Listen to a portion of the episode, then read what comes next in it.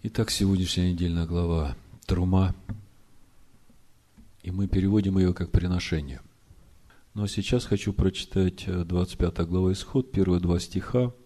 И уже в первых двух стихах я увидел вообще весь принцип того, как, каким образом строится храм Бога. Вообще вы должны сразу отметить себе, что речь идет о строительстве храма Бога. Храм Бога – это не просто завесы, жертвенники, предметы служения для священников. Храм Бога – это мы. А все, что мы читаем, это всего лишь образы, которые нам надо увидеть и понять, как строить. Как строить этот храм внутри себя. В 1 Петра, 2 глава в 5 стихе написано – и сами, как живые камни, устрояйте из себя дом духовный, священство святое, чтобы приносить духовные жертвы, благоприятное Богу Ишуа Гамашеха.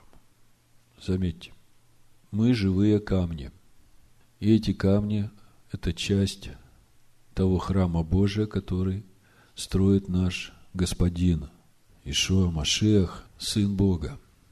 И жертвы, которые мы можем приносить, когда устрояем из себя дом духовный, это жертвы, которые мы приносим Иешуа Машехам.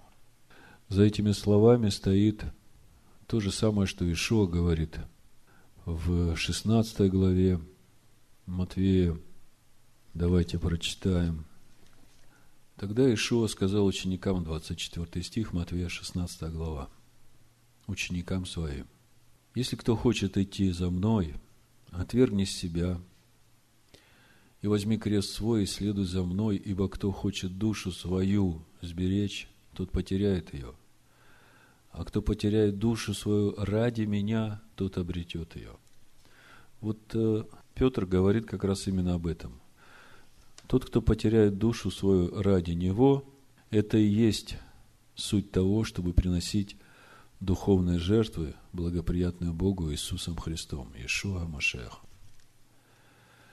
И вот я хочу в этом контексте сегодня говорить о строительстве храма, с чего оно начинается и как вообще сам Бог видит суть этого строительства. Мы как бы э, больше зациклены на том, как мы понимаем, да, как строить. Но мне кажется, гораздо важнее понять, как Бог видит суть этого строительства храма внутри нас. Вы согласны со мной?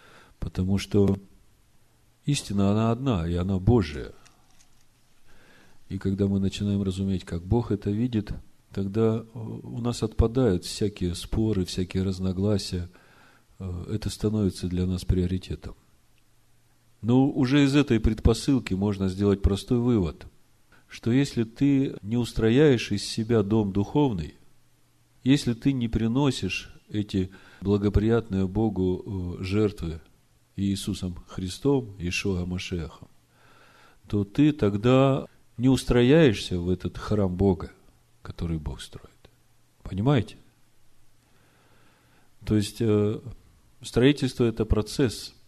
И если посмотреть так э, в разрезе истории человечества, я задал бы вам вопрос, как вы думаете, а когда началось это строительство храма Божия, этого духовного храма Божия, который состоит из множества камешков, и который является суть экклезия, или община, или собрание святых, объединенных Словом Божьим. Когда это все началось? Когда Бог начал строить? Ну, пусть этот вопрос пока висит в воздухе. Я сначала прочитаю эти два стиха. Исход 25 главы, 1 и 2 стих. Немножко покомментирую. Заметьте, самое главное для нас сегодня – увидеть Божье понимание увидеть Божье понимание того, как Бог подразумевает вот это строительство, в чем суть этого строительства. И вот в этих первых двух стихах уже об этом все сказано. «И сказал Господь Моисею, говоря, скажи сынам Израилевым, чтобы они сделали мне приношение». Но я читаю по синодальному переводу, а потом уже смотрю, будем смотреть иврит. «От всякого человека, у которого будет усердие, принимай приношение мне». Но, читая просто русский текст, мы видим, что речь идет о обычном собрании пожертвований на храм. Но вы знаете, это только на первый взгляд при чтении перевода. Если мы начнем смотреть, что же на самом деле здесь написано, я попытаюсь сейчас вам объяснить то, что я увидел. Значит, второй стих, первая часть. «Скажи сынам Израилю, чтобы они сделали мне приношение». Вот слово «приношение» на иврите здесь звучит так – «терума». И слово «терума» – возношение, оно от глагола «рум». «Рум» переводится как «возвышать», «подниматься ввысь». То есть приношение, возвышение. Название проповеди – приношение, возвышение, но это пока сложно вам все еще уместить. Но хочу отметить, что слово «терума» происходит от глагола «рум» и подразумевает «возвышаться». Куда возвышаться? Как возвышаться?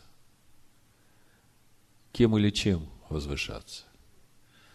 Вот достаточно поразмышлять над этими вопросами, и вы уже начинаете цепляться за эту мысль сути того, как Бог видит строительство этого храма. Но дальше написано еще больше. От каждого человека, который расположит сердце его, принимай, написано приношение мне, а на самом деле написано терумати и переводится как приношение мое. То есть, ничего своего мы уже не приносим Богу, но Бог принимает вот эту жертву благоуханную Иисусом Христом в нашей душе, и это суть уже Его присутствия в нас. И это свидетельствует об усердии человека. И он говорит, вот такое приношение принимай. В этом суть. Терума, нашего возвышения, нашего участия вот в этом процессе устроения из себя камня духовного, и все в одном втором стихе. Скажи сынам Израилем, чтобы они сделали мне приношение от всякого человека, который расположит сердце его, принимайте приношение мое –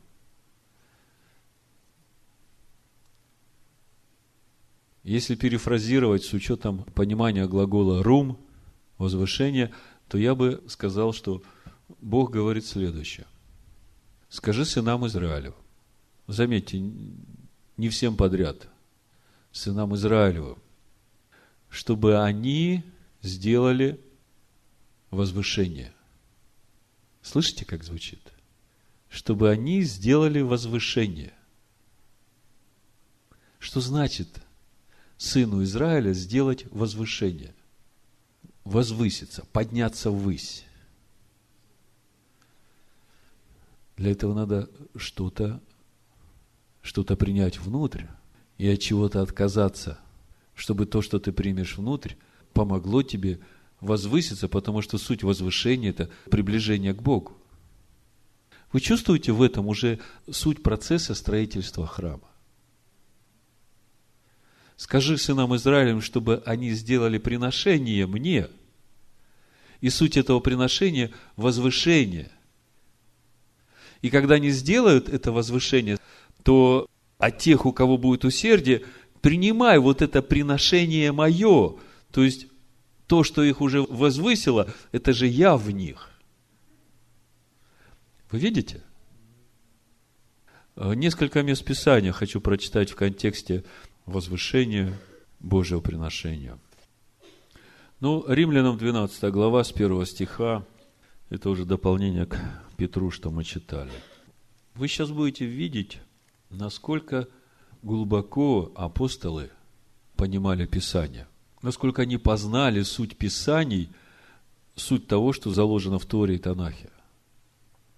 То есть они уже видели вот эту сущность процессов, которые должны происходить в человеках, чтобы они устрояли себя вот этот камень духовный, и чтобы через это устроение они уже приносили эти жертвы, благоуханные Богу Иисусом Христом.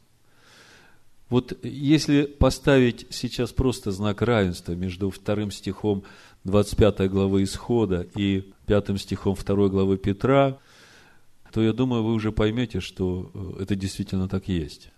Послушайте. «И сами, как живые камни, устрояйте из себя дом духовный, священство святое». Вот это первая часть. Сделайте приношение мне, сделайте возвышение, устрояйте из себя дом духовный, чтобы приносить духовные жертвы, благоприятные Богу и Иисусом Христом, чтобы от каждого, у кого есть усердие, принимать приношение мое. Видите? Я бы сказал, что апостол Петр просто на более понятном нам языке раскрыл суть второго стиха 25 главы Исхода. Так вот, читаем 12 главу Римлянам с первого стиха. «Итак, умоляю вас, братья, милосердием Божьим, представьте тела ваши в жертву живую, святую, благоугодную Богу для разумного служения вашего. И не сообразуйтесь с веком сим, но преобразуйтесь обновлением ума вашего, чтобы вам познавать, что есть воля Божия, благая, угодная и совершенна. Уже достаточно э, вот этих двух стихов, чтобы увидеть суть вот этого приношения возвышения. Если я для особо духовных скажу, знаешь, все очень просто. Богу нужно твое тело. Пусть попробует мне оппонировать. Так оно и есть. Богу нужны наши тела, чтобы Он мог жить в этом мире, говорить слова в этом мире, делать дела в этом мире. Мы часто по своей, ну скажем так, юности, не, необрезанности, только уверовали и сразу уже бежим что-то делать для Бога. И думаем, что мы делаем хорошее дело. А потом эти Измаилы – по жизни. Одни страдания приносят. А если бы кто-нибудь мне с самого начала сказал, знаешь, Иисус Христос действительно умер для тебя, чтобы сделать тебя счастливым. Тебе нужно просто отдать свое тело Ему. В жертву живую. Не надо умершлять себя. Мне нужны ваши тела. Конечно, во всем личное водительство. Но все просто. Храм Божий – это вы, говорит апостол Павел. И, по сути, души, которые принадлежат человеку земному, сделанному из земли. И вот, когда мы познаем, что есть воля Бога, и принимаем ее для себя, как свою, то это и есть суть познания того, что есть воля благая, угодная и совершенная. Это и есть уже принесение Богу жертвы благоуханной Ишуа Хамашехом, как Петр пишет. Это первый вопрос. Что нас возвышает? Или кто нас возвышает? Что и кто? Куда нас возвышают? Мы говорим в контексте слова «терума» – приношение, возвышение. Куда возвышает? Куда надо нас возвышать? По сути, нас надо вернуть туда, откуда мы упали. Нас надо вернуть в Царство Бога. И Это относится к каждому человеку.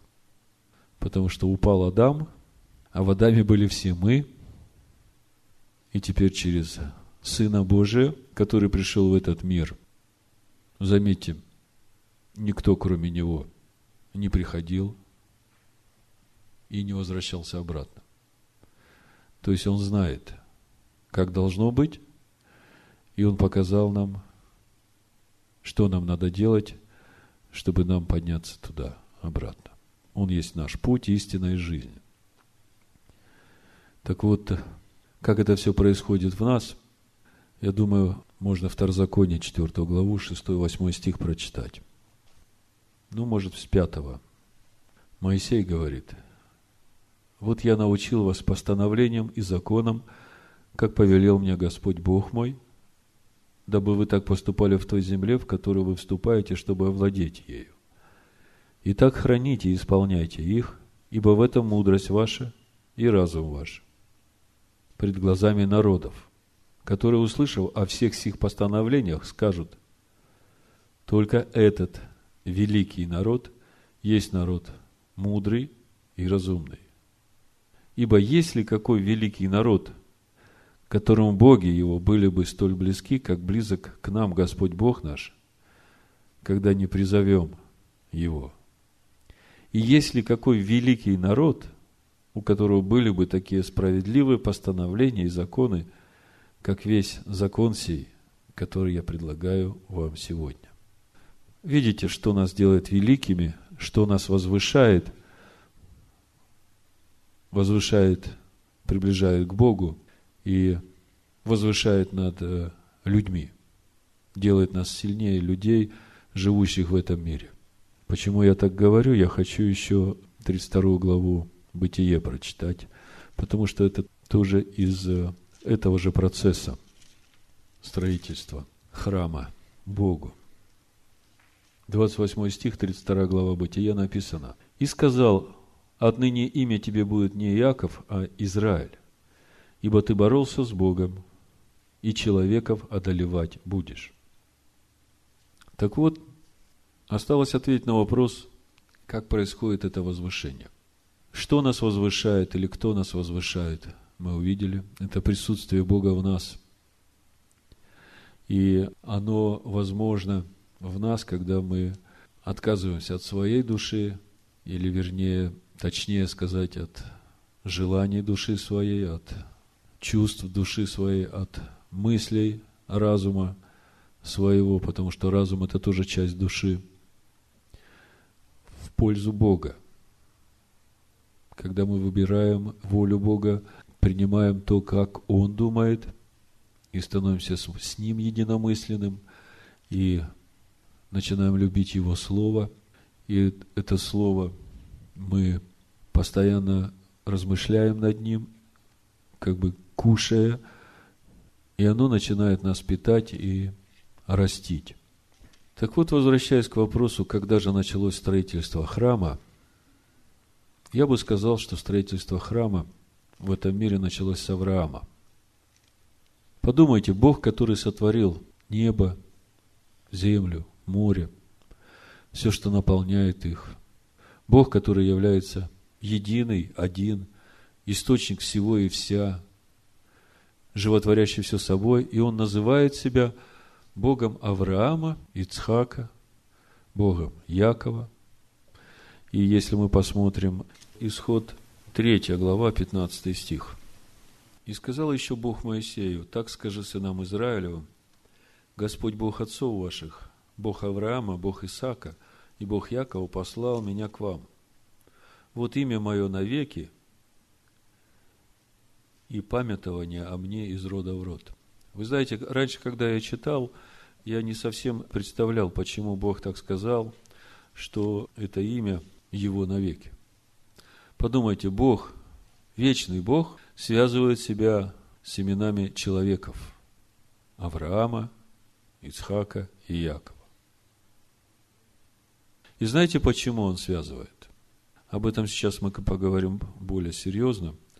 Но давайте прочитаем следующий стих в исходе 25, 8, 9. И тогда вы поймете. Восьмой стих, 25 глава Исход написано, «И устроят они мне святилище, и буду обитать посреди них». На иврите написано «Веасу ли мигдаш вешаханти битахам». И сделают они мне мигдаш. И заметьте, мигдаш – святилище. От слова кадош, корень кадош. Я почему сразу говорю о мигдаше? Потому что следующий стих, все, как я показываю тебе, и образец скинии. Так вот здесь уже скиния – это а мешкан. И мешкан имеет тот же самый корень, что и в восьмом стихе, вот там, где мы читаем, и буду обитать среди их. Написано в Ишаханте Бетахам. В Ишаханте Бетахам. Видите, в Ишаханте и Гамишкан. Корень один и тот же, Шахан. И вот этот Шахан обитать. Так вот, по порядку. И устроят они мне Мигдаш, и буду обитать. Написано Бетохам, внутри них. Устроят они мне Мигдаш. Мигдаш, вы знаете, это, если взять в основу слова Кадош, а если взять корень Кадош, то это как раз говорит о том, что устроят они мне что-то святое. И тогда я там буду обитать. Понимаете, в несвятом Бог не обитает. В Писании слово «мигдаш» встречается еще в одном месте только. И это исход, 15 глава, 17 стих. Написано, «Веди его и насади его на горе достояния твоего, на месте, которое соделал жилищем себе, Господи, во святилище, которое создали руки Твои, Владыка. И вот это святилище, которое создали руки Твои, Владыка, это и есть Мигдаш. Вы видите, как это все взаимосвязано. Святилище, которое создали руки Бога, написано, и устроят они мне святилище.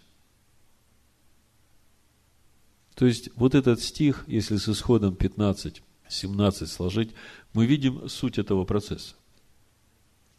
Человек начинает делать приношение Богу, возвышение. Он начинает освящать имя Его. И через это начинает устраиваться вот это святое место, в котором будет поставлена скиния. И это место, место, где будет обитать Бог. Так вот, когда же началось строительство этого храма? Когда мы говорим, что это святилище, которое создали руки твои, то мне сразу в духе приходит послание евреям, 12 глава, 22 стих. «Но вы приступили к горе Сиону и к ограду Бога Живого, к небесному Иерусалиму и тьмам ангелов, к торжествующему собору и церкви первенцев, написанных на небесах, и к судье всех Богу и к духам праведников, достигших совершенства. Вот она, эта гора, духовный Сион, святилище, которое создали руки Всевышнего. И то, как создавалось это святилище, мы видим из всех Писаний. Так вот, по сути, это люди. И когда мы говорим, что Бог свое имя связал навеки с Авраамом, Ицхаком и Яковом, то это говорит о том, что Авраам, Исаак и Яков – это были люди, первые люди, которые вернули, как на иврите говорят, шехина, обитание Бога обратно на землю, в среду людей. Бог связал свое имя с людьми, которые стали обителью для Него в этом мире. И Он сказал, что это имя мое навеки, как мы читали в Исходе в третьей главе. И через это можно увидеть, чего Бог от нас ожидает. И через это можно понять вообще суть всего строительства этого храма в нас. Но когда мы начинаем рассматривать дальше суть этого строительства, у 1 Тимофея 3.15 написано, «Если замедлю, чтобы ты знал, как должно поступать в Доме Божьем, который есть церковь Бога Живого, столб и утверждение истины». Когда мы читаем, что церковь Бога Живого – это столб и утверждение истины, то здесь как раз речь идет именно о людях, подобных Аврааму, Исааку и Якову, которые стали обителю Бога на земле. Это те духи праведников, которые достигли совершенства. Это та гора Сион, к которой мы приступили сейчас. И как вы понимаете, это совсем не то, что сегодня называют церковью. А то, каким образом можно стать столпом и утверждением истины, каким образом можно стать этим живым камнем, об этом как раз и пишет дальше Моисей, описывая тот образ или образец. Я вам говорил, что образец на иврите тавнит, а корень бана строить. То есть это как бы архитектурный проект, или как это сказать, или чертеж для строения, для того, чтобы иметь это как руководство к устроению этого дома духовного. Так вот, э, о том, что все начинается с отделения, когда отделяется не святое и нечистое, и остается за завесой. И когда ты входишь внутрь двора через эту первую завесу, она висит на четырех столбах. Завеса двора висит на четырех столбах. Я хочу, чтобы вы это поняли. Это суть имени тетраграмматон, которая в основе своей несет милость. Чтобы вы легко разбирались с сутью имени Бога, почему милость – Давайте 88-й псалом откроем, и вы через это будете э, понимать э, многие места Писаний, которые, на первый взгляд, кажутся непонятными. Мы все знаем, что имя, которое Бог превознес выше всех своих имен, это Слово Его, да? И это Слово выражает Его сущность. И вот когда Моисей стоял, мы скоро будем читать это, когда народ согрешил, сделал золотого тельца, и Моисей поднялся, стал на скале молиться перед Богом. И Бог провел всю славу свою и произносит свое имя тетраграмматона Адонай, Адонай, Эль человеколюбивый, многомилостивый, долготерпеливый, любовь и справедливость которого безмерны, тот, кто прощает раскаявшегося – и очищает, и не прощает не раскаявшегося и не очищает. В Инаке Лоинаке.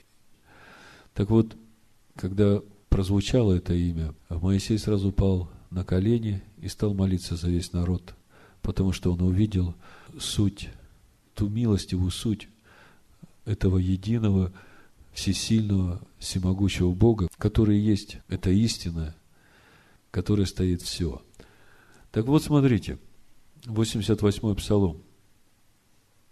Правосудие и правота – основание престола Твоего. То есть престол Бога, или, скажем так, основание, на котором держатся все миры, это правосудие и правота. То есть Бог очень справедлив, и Бог судит на основании своего слова. Да? Если мы э, тут же, пока здесь не закрывайте, дальше будем читать. Я хочу здесь же прочитать 95-й Псалом, 13 стих. Ну и 10 и 13. «Скажите народам, Адонай царствует, потому тверда вселенная не поколеблется. Он будет судить народы по правде». И 13 стих. «Пред лицом Господа Ибо идет, ибо идет судить землю, он будет судить вселенную по правде и народы по истине своей. Заметьте, хотят народы принимать его истину, не хотят принимать, все равно он будет судить народы по истине своей. Так вот, возвращаясь в 88-й псалом, мы видим, что правосудие и правота – основания престола Твоего, милость и истина предходят пред лицом Твоим. Вот это то, что произошло, когда Моисей стал молиться и просить прощения у Бога. То есть, э, Бог милостив. Его престол утверждается на правосудии и правоте, и судит он согласно слова своего. Но всякого, который раскаивается, Бог тут же готов простить, тут же готов очистить и восстановить его пред лицом своим.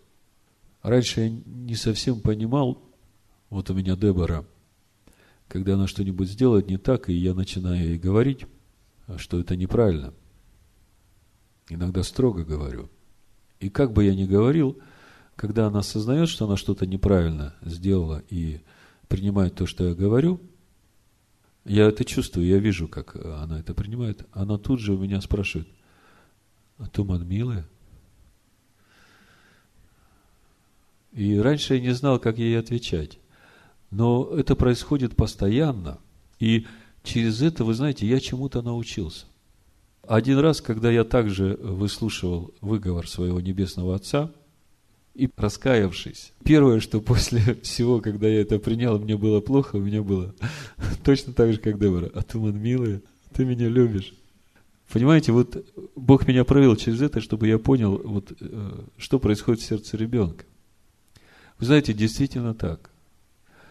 Несмотря на то, что основание престола Бога, правосудие и правота, он строгий, он сильный, но стоит тебе прислушаться и смириться перед Ним и принять то, что Он говорит, раскаявшись. Он тебе все прощает, Он любит тебя. Теперь, когда она у меня вот это спрашивает, я ей всегда отвечаю, Венмер. Всегда. Венмер. Вы знаете, любовь Бога неизменна, она к каждому человеку. Но грехи человека разделяют человека с Богом и его любовью. И стоит только человеку раскаиваться и приблизиться вот через этот сокрушенный дух к Богу, сразу нет проблем. Бог говорит, люблю всегда. Жаль только, когда ты упорствуешь, и моя любовь не достигает тебя, потому что ты поставил границу грехами своими. Так вот, вход во двор на четырех столбах завеса стоит. И вот это вот суть этих четырех столбов, тетраграмматон – милую Венмар, люблю всегда. Если ты решил выйти из этой нечистоты, из этой сущности этого мира, который противостоит мне, и войти на мою территорию, я принимаю тебя с распростертыми объятиями. И дальше ты идешь, и стоит жертвенник. Жертвенник в середине двора, где приносят жертву животных. И кровью этой жертвы кропятся а, роги жертвенника, и она выливается под основание жертвенника. И кровь – это душа, душа животного. И суть всего этого процесса – это изначально, когда ты только вошел на территорию Бога, ты должен сразу выбрать, принять однозначное решение, свою душу посвятить Богу. Это является тем основополагающим решением, которая позволит тебе двигаться дальше. Ты еще не совершенна.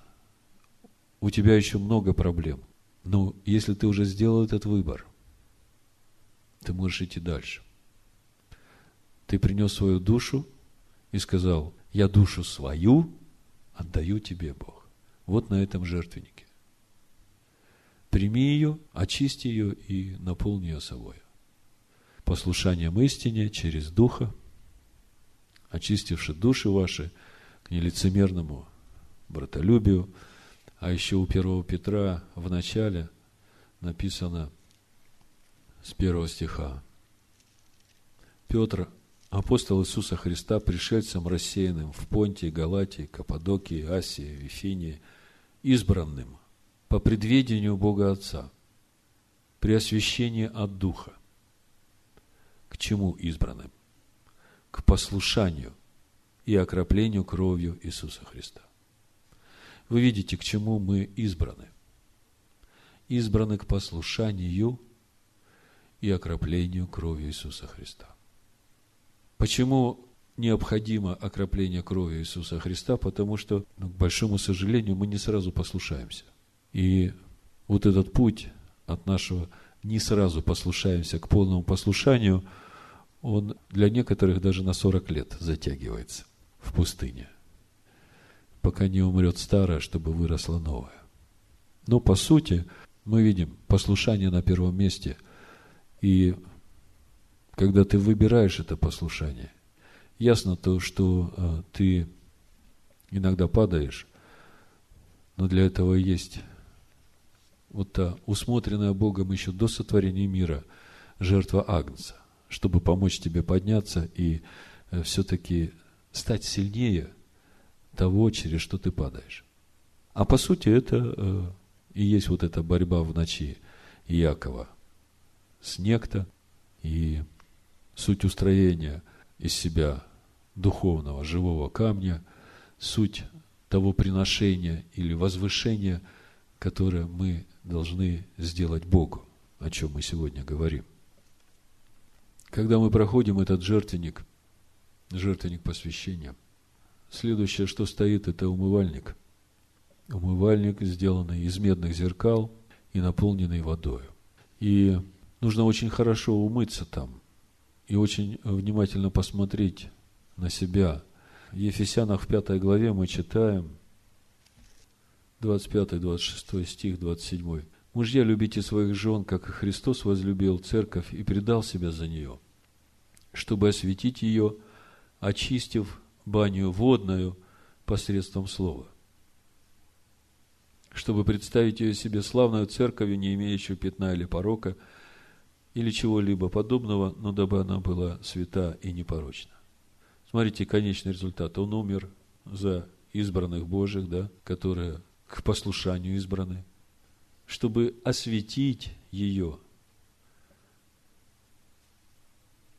И это освящение происходит через очищение баню водную посредством слова. Если ты принимаешь жертву Иисуса Христа и остаешься неочищенным и неомытым баню водную посредством слова, то ты уже не сможешь войти вот в этот состав славной церкви, не имеющей пятна или порока. По той простой причине, что ты не омыт баню водную посредством слова. И тут же э, Иаков говорит в первой главе, 22 стих и дальше. «Будьте же исполнители слова, а не слышатели, только обманывающие самих себя. Ибо кто слушает слово и не исполняет, тот подобен человеку, рассматривающему природные черты лица своего в зеркале. Он посмотрел на себя, отошел и тотчас забыл, каков он. То есть, когда мы умываемся в этом умывальнике зеркальном, то нам очень тщательно надо смотреть за тем, чтобы никакой нечистоты не было на нас, потому что следующий этап, через который нам надо проходить, и заметьте, это все было приготовление. Следующий этап, куда нам надо войти, это во святое, уже в присутствии Бога, за завесой. И для всего Израиля туда вход был запрещен до прихода Машеха. Только левиты и священники могли входить в святое за завесу. Так вот, эта завеса, она висит на пяти столбах. А пять столбов – это Элогим, это суд. И апостол Павел в 11 Коринфянам говорит, чтобы мы судили самих себя. Потому что если есть суд на земле, тогда нет суда на небе. А если мы не судим себя, тогда есть суд на небе, и тогда многие из нас умирают и болеют. Если ты сам себя судишь в отношении к Слову и входишь туда раскаянный, сокрушенный, ты обретаешь Божью благодать. Если ты входишь жестоковыйный и с амбициями, с непрощением, с претензиями, с превозношением, с своими корыстными мотивами, с желанием искать своего, знай, что ты попадаешь уже, сам себя подставляешь под суд небес. И заметьте, только мы вошли в скинию, в святое, вот этого видимого света уже нет. Ты входишь в присутствие Божьего света, который исходит от светильника. Светильник весь из золота. И золото – это суть Божьего естества. Если есть предметы в скинии, которые сделаны часть из дерева, часть из золота, то это говорит о нас, облегшихся славою Божию. А если речь идет о сосудах полностью золотых, то речь идет о Божьем присутствии. Так вот, светильник, он сделан цельный и из золота. И вы должны понимать, что эти шесть ветвей, которые на светильнике, это ветви одного дерева. Это дерево, центральная ветвь, это любовь, это Дух Господень, Дух Аданая, на котором растут все эти шесть ветвей. Дух премудрости и разума, Дух совета и крепости, Дух ведения, Дух страха Господня. И это все полнота Духа Божьего. Когда кто-то говорит, у меня Дух Святой, я помазан Духом Божьим, то я понимаю, это большая заявка на то, чтобы иметь дар пророческий, чтобы видеть Писание, чтобы разуметь дела Божии, потому что полнота Духа Божия, она все в себе несет. В прошлый раз мы говорили о том, что Иешуа, когда родился и исполнился всею полнотой Духа Божия, только тогда пришел к нему страх Господень, и он начал судить уже не по взгляду своих очей. То есть для нас, живущих в этом мире – это как раз то место, где и происходит вот это устроение из себя дома духовного. Я понимаю, что не у всех из нас хватает времени, но когда мы говорим молитва, да, многие думают, что это надо что-то стать перед Богом и что-то ему говорить и говорить и говорить. Молитва – это общение с Богом. Не надо говорить, надо слушать. Слушать, слушать. Даже когда в Дом Божий идешь, написано у Экклезиаста – будь готов к слушанию. Ибо они не ведают, что худо делают, так написано. Почему так написано? Потому что Бог хочет нам добра. И когда мы готовы слушать, что мы худо делаем, и принимаем это, и каемся в этом, и исправляем это, мы избавляем себя от множества неприятностей, которые уже приступили к нашим пределам. Потому что Бог, Он любит нас. И вот, входя в Его присутствие, тут хлеб лица Его – это Машех. Здесь свет лица его, опять Машех. А в середине жертвенник благоуханий, фимиам, молитв, как мы читаем в Откровении святых. И вот это место, где ты можешь э, пребывать и слушать, что Бог говорит из-за завесы. Учитывая то, что сейчас завеса разорвана. То есть, когда ты с Иешуа, в Иешуа входишь во святое, то, по сути, ты вошел уже – и во святое святых, в полное присутствие Бога. Поэтому нужна нам тайная комната, отдельная комната, где можем просто пребывать, размышляя о Слове Божьем, размышляя в молитве, размышляя о себе, слушая изнутри себя, где, как, почему, а что послужило мотивом, почему я так поступаю, а почему я продолжаю так поступать. Я ведь знаю, что Бог говорит, что это не надо делать, а я продолжаю – а почему у меня нет силы расправиться с этим? Почему я не хочу? Почему моя душа желает этого, и я не могу сказать ей нет, когда Бог говорит нет?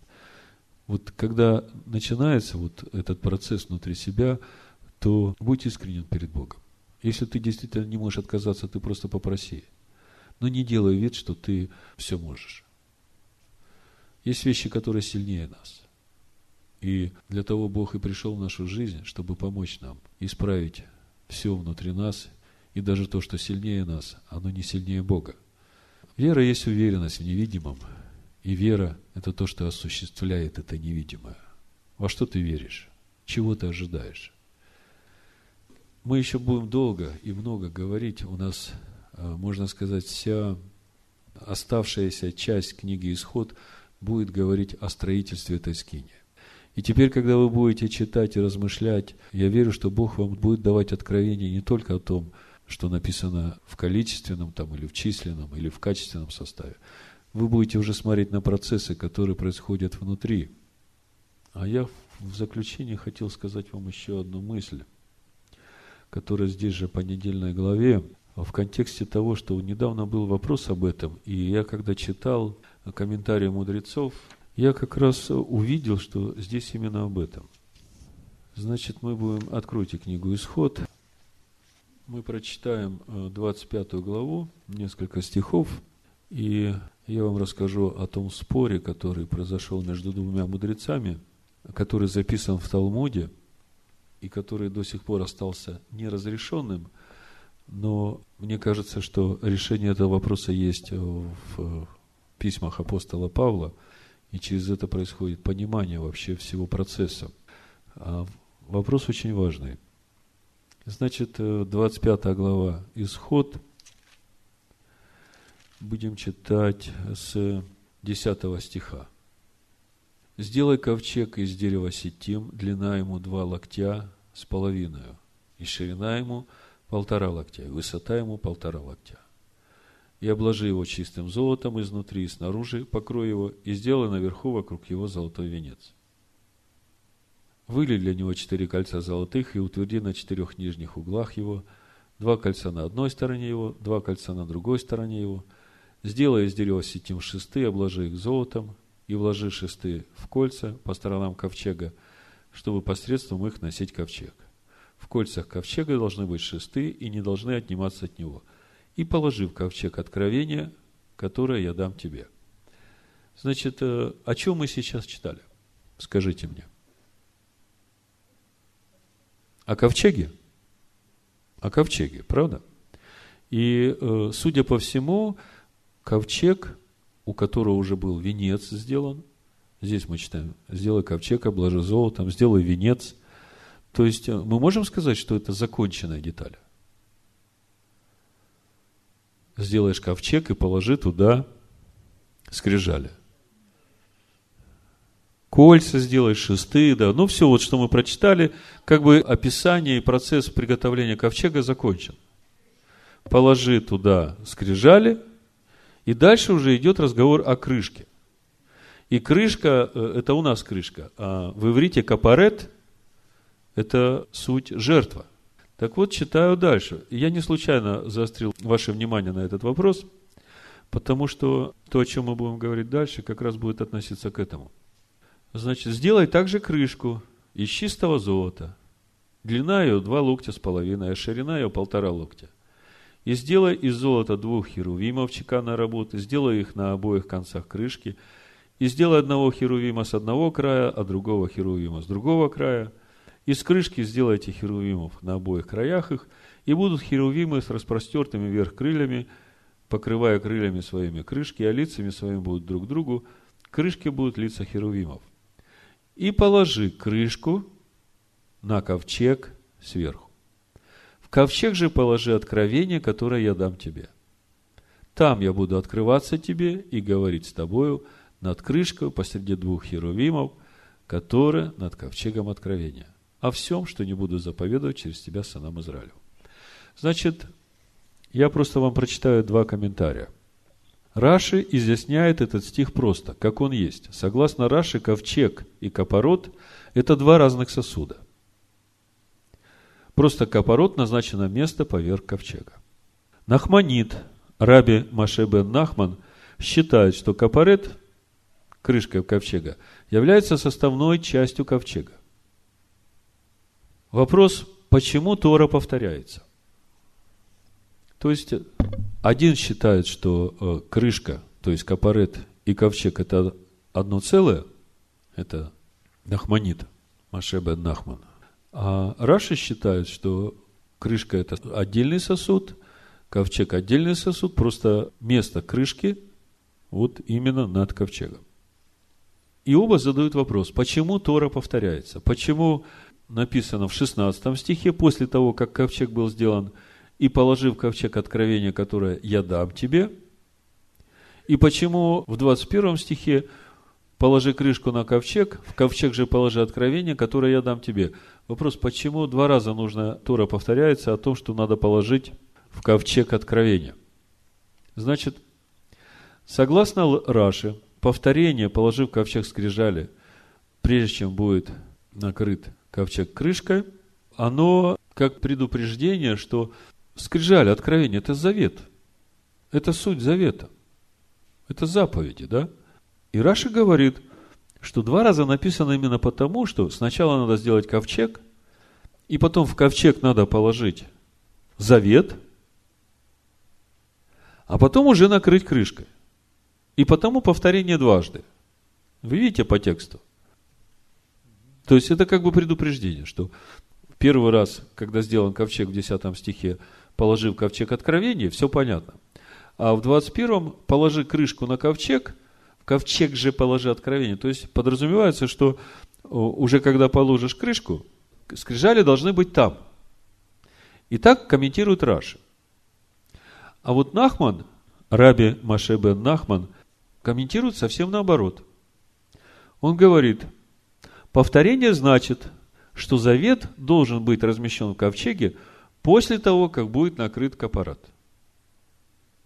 То есть, по Нахманиду в ковчег можно положить скрижали, а речь-то идет о нашем сердце. Только после того, как будет накрыт капарет. Если прибавить к этому, что капарет это и есть Ишуа Машех, который умер за наши грехи, то по Талмуду этот спор еще не завершен. Но если сюда прибавить римлянам третью главу, 30 стих, это вот вопрос, который был у Веры недавно. Я почему э, и затронул его. То тогда все становится понятным, что и Раши прав, и Нахманит прав. Смотрите, что написано. Неужели Бог есть Бог иудеев только, а не и язычников? Конечно, язычников, потому что один Бог, который оправдывает обрезанных по вере, то есть обрезанных, у которых в ковчеге уже лежат скрижали, и которых накрыли крышкой, которые они приняли по вере Иешуа Машеха, им приходит оправдание, искупление и спасение. А не обрезанных через веру. Это то, что говорит Нахманит – на необрезанных положили крышку сначала, чтобы простить им все грехи. И уже через это открываются глаза и уши, чтобы можно было в сердце вложить завет. Видите как? Апостол Павел ответил на тот спор, который записан в Талмуде между двумя мудрецами – Хотя, если смотреть хронологически, то этот спор проходил примерно на тысячу лет позже, чем апостол Павел написал уже решение этого вопроса. Но наверняка апостол Павел понимал, о чем пишет, как раз глядя вот на то, что написано в Торе. И, видимо, этот вопрос обсуждался и ранее. Так вот, неужели Бог иудеев только? А кто такие иудеи? Это те, которым верено Слово Божие в Римлянах в третьей главе так написано. С первого стиха. Какое преимущество быть иудеем? И какая польза от обрезания? Великое преимущество во всех отношениях, а наипаче в том, что им уверено Слово Божие. Иудеям в ковчег уже вложили завет. Им осталось только накрыть эту крышку. И Бог ждет, назначил определенное время, когда будет эта крышка положена – но за это время должна прийти полнота к язычникам, которым уже сразу положили крышку, капарет на сердце, чтобы через это вложить туда завет. А если капарет положили, а завет туда не вкладывают, тогда зачем капарет? Ковчег-то пустой остается. Вот через это и будет определяться – Будет Бог открываться, будет Бог говорить, станешь ты обителю Божией, станешь ты сосудом, с которым Бог свяжет свое имя. Я понимаю, что это как раз то, что заставляет вас думать, и когда вы думаете, и вы в Писаниях видите это, и это вам еще еще раз доказывает о важности того, чтобы завет был в сердце, и как это все работает, и чего Бог ожидает от нас, и как эта обитель устраивается через то возношение, через то приношение, которое возвышает меня. И он только это принимает как приношение, потому что это его приношение. Тогда начинаешь понимать, что есть путь, узкий, и даже дверь немногие находят. Но слава Богу, что Он открывает нам этот путь и дает нам познать истину, чтобы мы начали жить так. Давайте встанем, помолимся. Отче, мы благодарим Тебя. Мы благодарим Тебя, что в этот месяц, наступивший месяц Адар, месяц особого Твоего благоволения к нам, месяц, когда мы погружаемся в естество Твое, когда мы еще с большей силой начинаем утверждаться на, на Слове Твоем. И мы благодарим Тебя, Господь, за то, что Ты открываешь нам это Слово, что Ты даешь нам понимание, что ты делаешь его понятным и доступным. И все, что раньше нам было непонятно, потихонечку становится светом, становится близким и понятным. И мы уже не смотрим на Слово Твое, как на нечто чужое и для нас недоступное. Ты приближаешь нас к себе, устрояя в нас себе жилище Духом Твоим. И мы в этом процессе участвуем, вознося Тебе живые жертвы, тем даром, тем живым дыханием, которое Ты вложил внутрь нас, Словом Твоим, Сыном Твоим. И мы благодарим Тебя, Господи, за это все оружие Божье, которое Ты строишь внутри нас, за эту непоколебимую твердыню внутри нас, за этот храм живого Бога. И мы в этом храме, как камни живые, которые приносят жертву Богу, Сыну Его, Ишуа Хамашиха. Боже, я прошу Тебя, запечатлей все, что Ты говорил сегодня здесь, в наших сердцах, потому что это очень важно для нас. Это драгоценно для нас, чтобы нам все больше утвердиться в Царстве Твоем, на Твоей святой территории, и двигаться по этому пути, который ведет нас в жизнь. Пусть обновление придет в жизнь каждого. Кто в этом нуждается. Восполни всякий недостаток в нас, в нашей жизни, Сыном Своим, Ишуахом Машихом.